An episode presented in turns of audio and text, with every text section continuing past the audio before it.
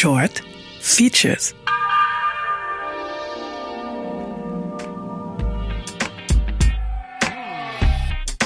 Heute ist der Internationale Frauentag, auch Weltfrauentag genannt.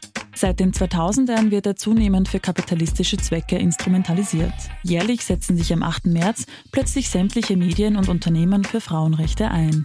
Aber woher kommt der Frauentag eigentlich und wofür steht er?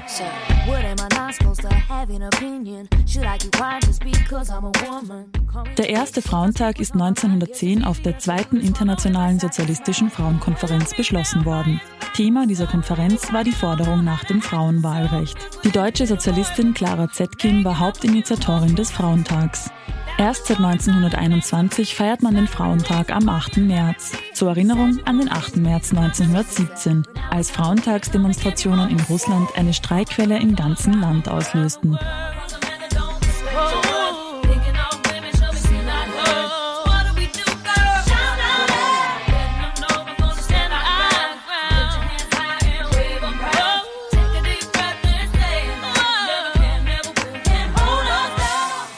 Internationalen Frauentag wird weltweit auf Frauenrechte und Gleichberechtigung aufmerksam gemacht.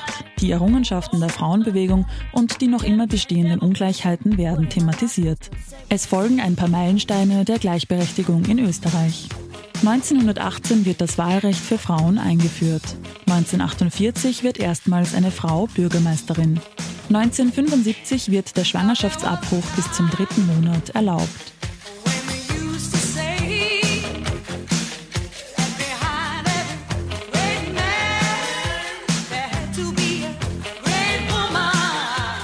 Erst ab 1975 dürfen Frauen ohne Zustimmung ihres Mannes arbeiten. Und erst 1989 wird die Vergewaltigung in der Ehe strafbar. 1990 wird Johanna Donal erste Frauenministerin und die Väterkarenz eingeführt. 1993 tritt das Gleichbehandlungsgesetz in Kraft. 2006 wird Barbara Prammer erste Präsidentin des Nationalrats. Erste Bundeskanzlerin Österreichs wird 2019 Brigitte Bierlein. Sie wurde aber nicht direkt gewählt, sondern im Rahmen einer Übergangsregierung eingesetzt.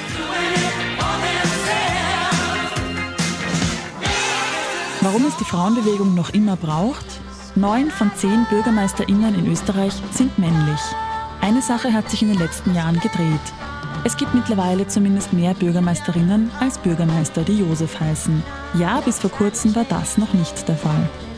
Frauen stellen den Großteil des Personals in sozialen und Pflegeberufen dar. Auch im häuslichen Umfeld übernehmen primär Frauen die unbezahlte Pflege- und Betreuungsarbeit.